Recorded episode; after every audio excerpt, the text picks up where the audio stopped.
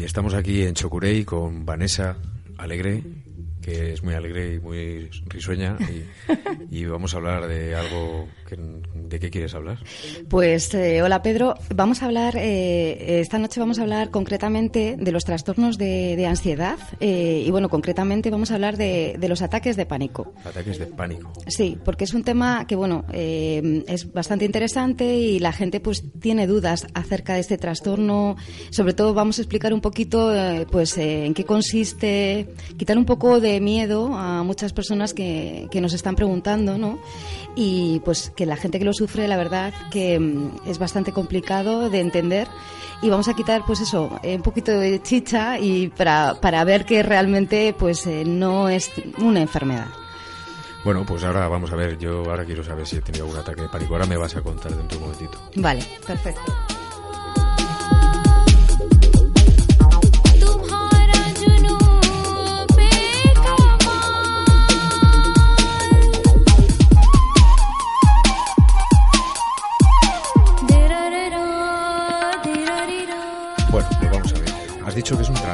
Trastorno esto, no sé, ataques de pánico, pero ¿qué tiene que ver un trastorno con unos ataques de pánico? Eso me suena a mí como que hay una bomba en un edificio y a la gente le entra pánico, ¿o qué? Pues sí, pues sí, lo has definido bien. Eh, es, eh, es, es bastante similar a lo que acabas de decir.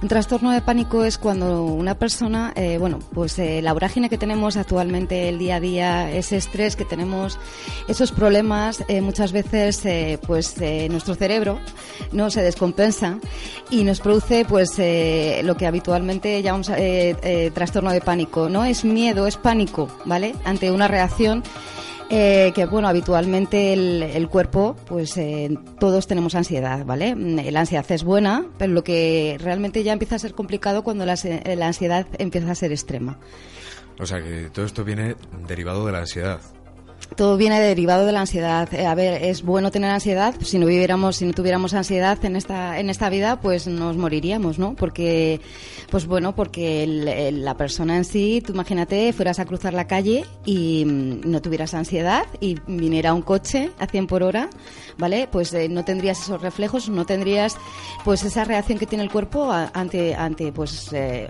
pues ante ese estrés, ¿no? O esa ansiedad y, bueno, el, cuerpo es claro claro, O sea, que es bueno tener ansiedad, pero el problema es cuando esa ansiedad eh, sube a unos extremos o, se intensifica de tal manera que ya nos, eh, nos provoca ese trastorno eh, que, llamamos ataque de pánico. Entonces parece algo muy común en el mundo actual, ¿no? Es algo muy, sí, estamos sometidos ahí a mucho estrés, mucho, estrés, mucha velocidad. Mucha velocidad. Sí, bueno, según dicen, según las estadísticas, que una de, de cada cuatro personas sufrirá un ataque de pánico en algún momento de su vida. Madre mía. O sea que es un tema que, bueno, que casi todo el mundo yo creo que en algún momento de su vida habrá sufrido ansiedad y a lo mejor de manera puntual o ya de, manera, pues eso, ¿no? Eh, diaria o semanal o, ya eh, en plan, como lo diríamos, pues eso, ya prolongado. Entonces ya hablaríamos de un trastorno cuando es algo ya prolongado. O sea que algo prolongado ya es un trastorno muy serio, ¿no? Bueno, muy serio eh, tiene solución, ¿vale? No, la ansiedad no mata, ni te va a matar, ni nada, ni nada. Pero, pero sí que es verdad que la gente que lo padece sufre mucho y asusta mucho, ¿vale? Y ahora vamos a explicar un poquito, pues, en qué consiste, cuáles son los síntomas y qué hacer para, para superar esto. Genial, pues bueno, ahora nos vas a contar un poquito. Vale, de acuerdo.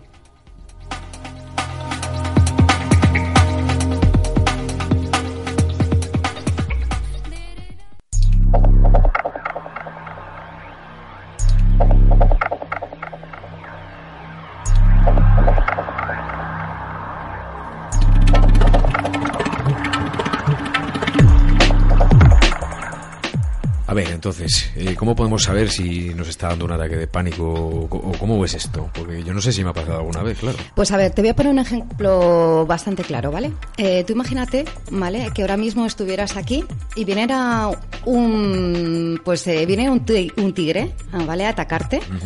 ¿Tú crees, eh, cómo responderías? Eh, ¿Cómo, cómo, físicamente, qué harías o, qué crees que cómo tu cuerpo reaccionaría ante eso? Vale, ya, ya, te, ya te sigo. O sea, es un poco como miedo, ¿no? Es un miedo extremo, ¿vale? Lo que pasa que el, el, bueno, pues lo que hace el cuerpo en sí, el cerebro se prepara para la lucha. Entonces, ¿qué hace? Pues si tú tuvieras frente a un tigre o un león, ¿qué harías? Pues te aumentaría el ritmo, el ritmo cardíaco, ¿no? Porque te pondrías en modo lucha. Sí. Empezarías a sudorar, empezarías a tener sudor, eh, pues empezarías eh, mm, eh, pues la rigidez muscular porque te tienes que, enfrentar, ¿no? A, pues ese miedo es un peligro, ¿no? Entonces tu cuerpo reacciona así. ¿Qué pasa? Que actualmente no existe el león, porque no hay leones en la selva, pero sí que hay problemas. Hay problemas laborales, problemas familiares, problemas de, bueno, de muchas índoles. Entonces, ¿qué pasa? Que el cerebro pues se prepara para eso, para esa lucha. Entonces, eh, es un símil. ¿Qué pasa? Que pues el cuerpo empieza a tener palpitaciones, taquicardias, mareos, sudoraciones. Entonces, ¿qué pasa? Que pues nosotros si lo estamos sufriendo no sabemos exactamente qué nos está pasando, pero realmente el pues el cerebro lo que entiende que hay un peligro ahí es como si fuera un león, entonces se prepara para la lucha. Pero actualmente tú, de manera racional, eso no lo entiendes. Entonces, ¿qué pasa? Que te piensas que lo que te está dando es un infarto, o que vas a perder el conocimiento, o que te va a dar una embolia, o incluso que te vas a volver loco y que vas a perder la cabeza. O sea, que hay varios tipos, entonces. Sí, hay varios tipos de, pues, de ansiedad, ¿vale? Hay, bueno, muchas veces son físicas, eh, o sea, un tipo físico en el que, bueno, eh, empiezo con taquicardias, me creo que me va a dar un infarto y entonces me voy a urgencias corriendo porque, porque creo que me va a dar un infarto. Llego a urgencias, me hace un electrocardiograma y me dicen que, pues, que tengo el corazón perfecto, que no me ocurre nada y tú dices, pero ¿esto qué es? ¿Cómo se me puede poner el corazón a 130 pulsaciones por minuto, por ejemplo, y no tener nada, ¿vale? Pues, eh, y esto lo que hace es eh, causar una sensación de pánico en la persona. Otras veces es el sentimiento de perder el control o de volverse loco. Y entonces, pues, ¿qué pasa? Que nuestro cerebro como pues se entiende que se está volviendo loco o incluso tenemos miedo, empezamos a tener miedo de todo. Incluso mucha gente mm, le pasa hasta con los cuchillos, que incluso, pues yo qué sé, coge un cuchillo en su casa y se piensa que se lo va a clavar o cosas así. O sea, no porque se lo vaya a clavar en sí, sino no, no, no, es el miedo, es el miedo, vale. yo creo a volver loco y se clave el cuchillo. Sí, sí, eh, y luego, pues bueno, es el sentimiento de perder el control. Eh, ¿Sabes qué pasa? Que muchas veces también se hiperventila, entonces al, hiperventilar, por ejemplo, eh, lo que hace el cerebro eh, es, pensar que se está mareando o que va pues que se va a caer, va a perder el conocimiento. Incluso otras veces vemos la realidad de manera distorsionada porque estamos hiperventilando. Entonces, ¿qué pasa? Que vemos pues que pues lo vemos un poco todo raro, como no sé, como si estuviéramos en una nube o incluso hay gente que tiene sentimiento de desrealización o, ver un poquito la realidad distorsionada. Entonces, en vez de interpretar que estoy hiperventilando y que no pasa nada, que es algo normal, pues eh, lo interpreto de que me estoy volviendo loco. O sea que, y, cómo se diagnostican estas cosas? Porque bueno, yo entiendo que igual puede ser difícil de diagnosticar si va al hospital igual con una taquicardia o... Pues eh, normalmente em, eh, sí que es verdad que al primer ataque de pánico normalmente lo que hacemos es ir a urgencias, porque bueno, pues los síntomas son muy parecidos a lo que puede ser un infarto. Entonces, tú imagínate, empiezo a tener opresión en el pecho, empiezo a tener taquicardias, eh, sentimiento de perder, pues eso, de desmayarme. Entonces voy a urgencias, eh, lo que he dicho antes, eh, me hace un electrocardiograma, me hacen pruebas y me dicen que, que no sufro nada, que mi corazón está perfecto, que simplemente tengo a lo mejor taquicardias sinusales, que la llaman, que es una taquicardia como la que puedes tener cuando corres o con la que haces deporte. Entonces, ¿qué pasa? Que te dicen, mm, usted lo que tiene es un ataque de ansiedad y dices, ¿cómo mi, mi cerebro mm, puede hacerme esto? ¿no? Eh, que, bueno, que yo lo que piense me genere algo eh, físico. Pues es tal cual, es así, el cerebro reacciona. Entonces estamos sometidos a un estrés y una carga o una preocupación tan excesiva que al final pues eh, el cuerpo somatiza y somatiza de esas maneras. Madre mía. Ahora nos cuentas un poquito más. Perfecto.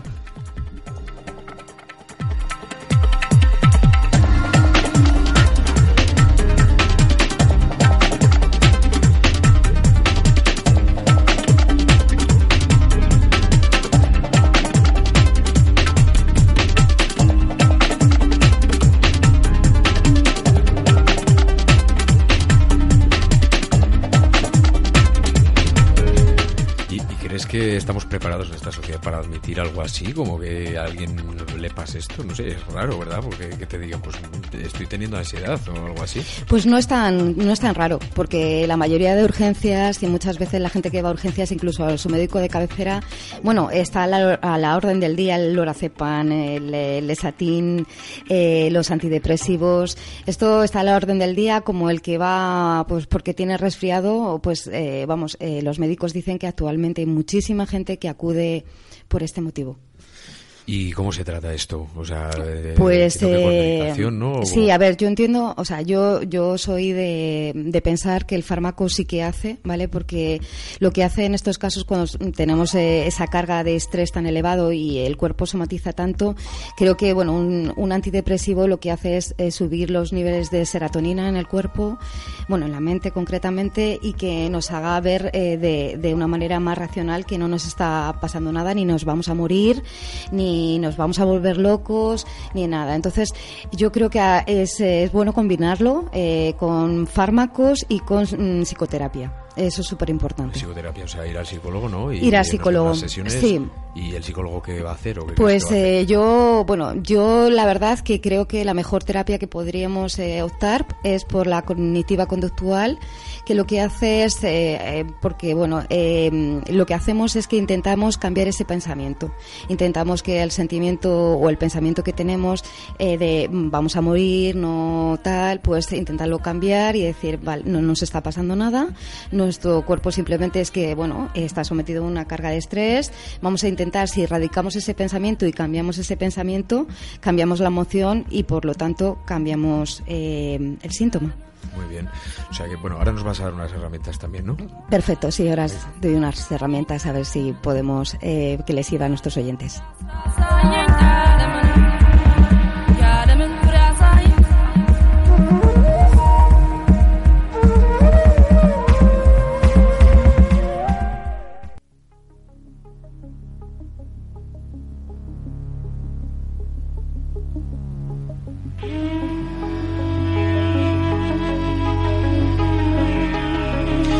Bueno, entonces, eh, a ver, ¿qué herramientas das a la gente para poder controlar cuando le pase esto y no se vuelvan locos? O... Vale, a ver, eh, lo que hay que tener muy claro y lo que quiero decir a los oyentes es que mm, la ansiedad y el ataque de pánico nunca, nunca, nunca nos va a matar. ¿Vale? La ansiedad nunca mata, incluso hay veces que piensa la gente ya, pero ¿y si vuelvo a tener otro ataque de pánico? ¿Y si me vuelvo a pasar esta vez? ¿Y si esta vez el corazón se me para? ¿Y si esta vez me vuelvo loco? Yo lo que quiero aclarar a todo el mundo es que nadie eh, se va a morir de un ataque de pánico, ni nadie se va a volver loco por un trastorno de ansiedad. Simplemente es el cuerpo que nos está avisando de que algo no, no, funciona, de que nuestros pensamientos, de que bueno, que está ante un peligro. Entonces, lo que tenemos que intentar es erradicar, en primer lugar, el pensamiento, cambiar ese pensamiento y ver dónde está la raíz del problema. A lo mejor tenemos un problema laboral, a lo mejor tenemos un problema sentimental. Tenemos que intentar, pues, cambiar esa conducta. Eh, bueno, técnicas. Eh, están las técnicas de relajación de todas formas, te iba a decir, es un poco raro pensar que tengamos algún problema que no, sabemos cuál es y nos esté provocando esto. Bueno, esto, claro, el psicólogo al final indagará un poco y. Sí. o sea, cualquier tipo de problema en nuestra vida nos puede afectar de esta manera. Sí, en, principio es, eh, la ansiedad es como una respuesta que tiene el cuerpo que nos está avisando de que algo no va bien y que algo nos está perjudicando y que estamos teniendo pensamientos que no son, que son nocivos para, para nuestra salud es como algo tienes que cambiar y lo tienes que cambiar. Claro, pero tú imagínate que, que, te, resulta que el problema tuyo radica en el trabajo. Sí. ¿Qué haces? ¿Cambias de trabajo? Bueno, pues cambiaría de trabajo o intentaría tener herramientas eh, que, bueno, que consiguiera superar. Por ejemplo, pues, pues a lo mejor tengo un sentimiento, pues, eh, que mm, yo qué sé, de un sentimiento de que necesito una aprobación constante o que, por ejemplo, me cuesta decir que no o no me impongo lo suficiente o me toque empoderar más, eh, pues tendría que ser unas estrategias para que luego nosotros a nivel, cuando fuéramos a trabajar, pues eh, pudiéramos, eh, mm, no sé, durante el día a día estar mejor y más contentos y sobre todo, pues no dejarnos avasallar, por ejemplo, por la gente o pues intentar decir que no ante una carga de estrés o nos viene nuestro jefe y nos dice tienes que hacer esto, esto, esto y lo otro pues intentar decir hasta aquí e intentar también técnicas de asertividad Eh, las técnicas de asertividad es decir las cosas de una manera mm, bien, ¿vale? Sin, sin decirlas de malas formas, pero siempre intentando pues que la otra persona no nos avasalle y, bueno, y, eso al, respecto a lo laboral. Respecto a lo sentimental, pues eh, personas que pues miedo, por ejemplo, de que le vaya a dejar su pareja o simplemente de que yo qué sé, no sé qué decirte, pero pero pero sí que yo qué sé, o por ejemplo esa sumisión que hay personas que tienen eh, o, por ejemplo esa dependencia emocional, pues tendríamos que erradicar todas esas cosas. Pero bueno, en principio para intentar eliminar el síntoma lo que tendríamos que intentar hacer, por ejemplo, son técnicas de relajación, también por ejemplo para la hiperventilación está demostrado que con un, por ejemplo, como los aviones, estos papeles, estos bolsitas de plástico, bueno, de plástico no, perdón. Las películas, ¿no? las bolsitas estas que tenemos de papel, no la ponemos, ¿vale? E intentamos respirar porque lo que hacemos es que cuando hiperventilamos oxigenamos bastante el cerebro, entonces nos mareamos. Eh, lo que hacemos con estas bolsitas es, eh, pues eso, que, mm, que el dióxido de carbono, pues que al final eh, pues no nos maremos. Claro, ¿vale? se regula un poco eso el es. ritmo de sí, la sí, que no me salía. eso. Eso es, eso es, que se regulase la, la respiración y que podamos respirar mejor. Luego hay unas técnicas de relajación también. Y lo que debemos hacer también es apuntar, ¿no? Lle- Llevar como un diario de de síntomas y, y cuando nos ocurre ese síntoma, ¿qué pensamiento asociamos a eso? Pues yo que sé, si tú imagínate que estoy pensando pues que tengo un problema con mi pareja y me pienso que me va a dejar. Pues empiezo a tener eh, pensamientos, es que mi pareja me va a dejar, esto tal o cual, ¿no? Pues, eh, por ejemplo, eso me produce ansiedad. Pues si radicamos ese pensamiento y pensamos, bueno, pues he tenido una discusión sin más, pero mañana se va a arreglar, pues a lo mejor no tenemos luego ese síntoma de taquicardia. O, por ejemplo, en lo laboral, es que me van a echar, es que me voy a quedar sin casa, es que al final, ¿cómo voy a pagar esto? ¿Cómo voy a pagar lo otro? Pues eh, si intentamos cambiar ese pensamiento de decir, bueno, pues a ver, tengo este problema en concreto, pero no significa que me vayan a echar. O si me echan, ya me buscaría la vida o tal, ¿no? Ajá. Pues es intentar cambiar ese pensamiento y que ese pensamiento no, no, pues no sea tan negativo ni tan catastrofista y, y al final lo que vemos es que el síntoma empieza a desaparecer. Si cambiamos el pensamiento, cambiamos la emoción. Qué bueno. O sea, que eh, y apuntar en un papel siempre que no está de más. Siempre se ha dicho de toda la vida. A ver, si tú tienes un problema, a ver, apunta en un papel. Sí, porque dicen que cuando lo apuntamos eh, lo razonamos. Eh, el, el cerebro parece que lo razona mejor. Entonces, eh, una técnica es siempre apuntar. O sea, nada Entonces, apuntar al ordenador, Podemos ni hacer móvil, un ni diario de nada. En papel. emociones en papel, siempre en papel, porque cuando como lo plasmamos en un papel, lo estamos de alguna manera orden- ordenando en nuestra, en nuestra cabeza. Ah, muy bien. Increíble. Ahora, Sí. ahora nos cuentas algo más. Vale.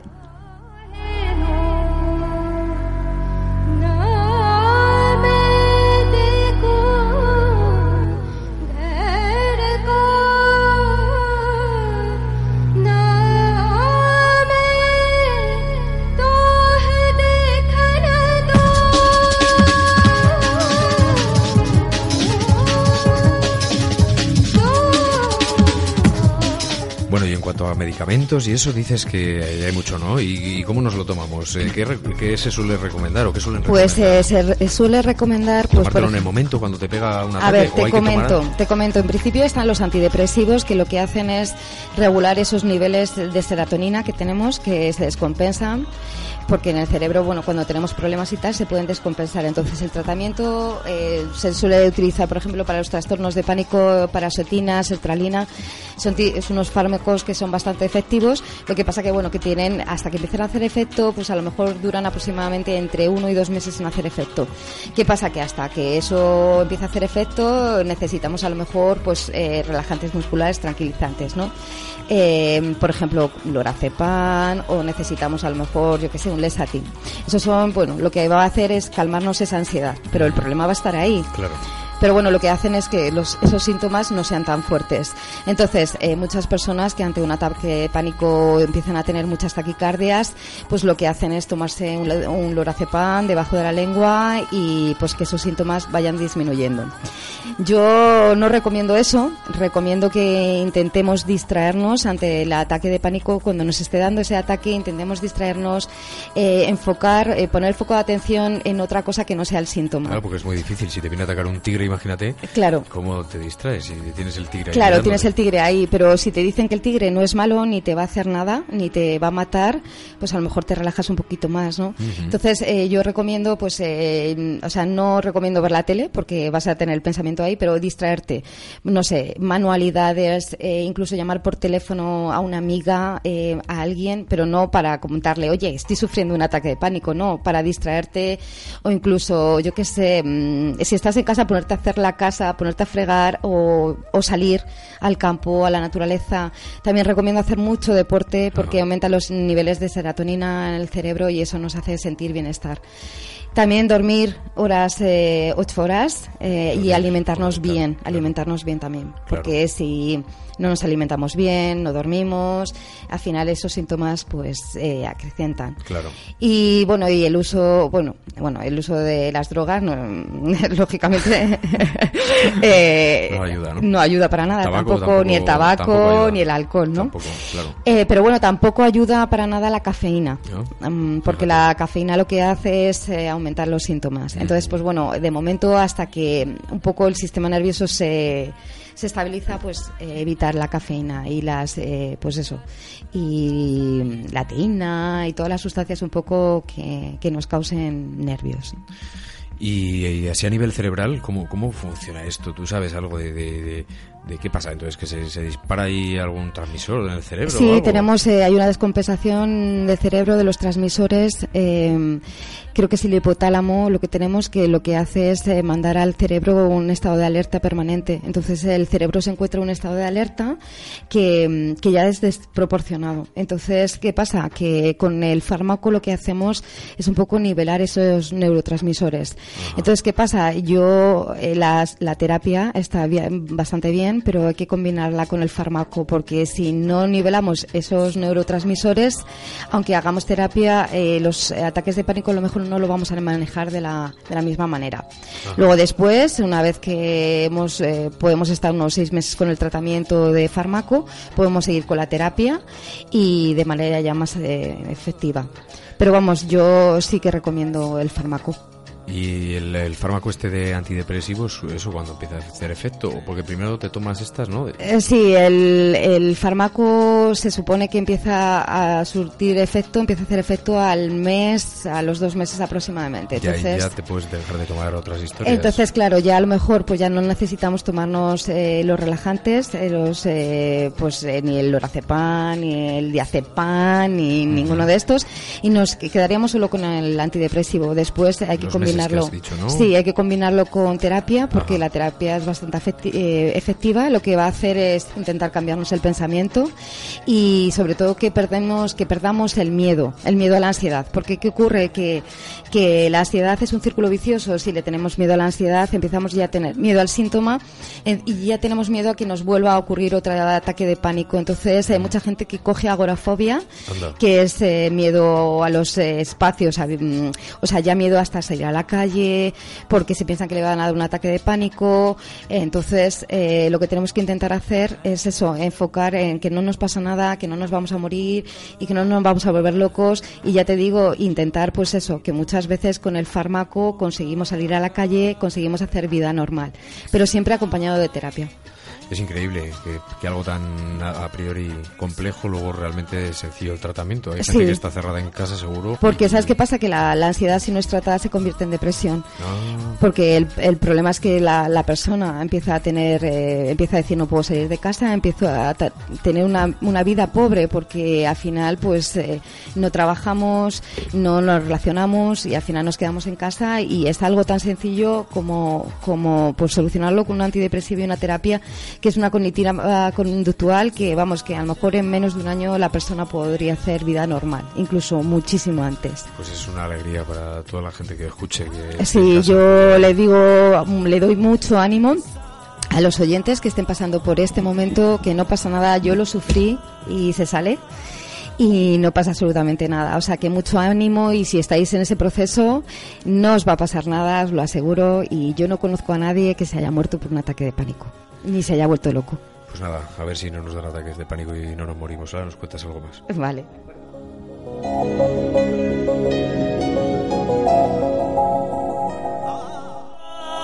Bueno, ya aparte de la esta eh, cognitivo-conductual, esta que dices, antes decías que hay otras técnicas, ahora que están aplicando algo así, un MDR, no sé qué me sí, decías. eso es.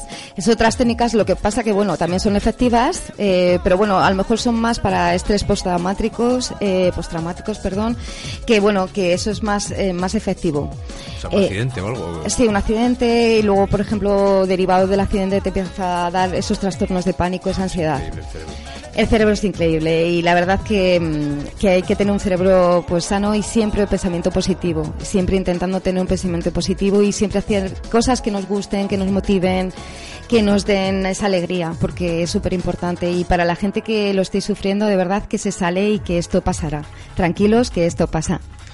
Pues nada, pues genial. Bueno, pues a ver eh, de qué nos hablas eh, la próxima semana o qué?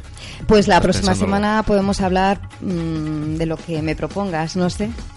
Bueno, de lo que te propongas tú. pues no sé, podemos hablar, eh, pues incluso podemos eh, dar técnicas de pensamiento positivo, podemos dar técnicas de, de pues, mejorar autoestima, no sé, un poquito de todo.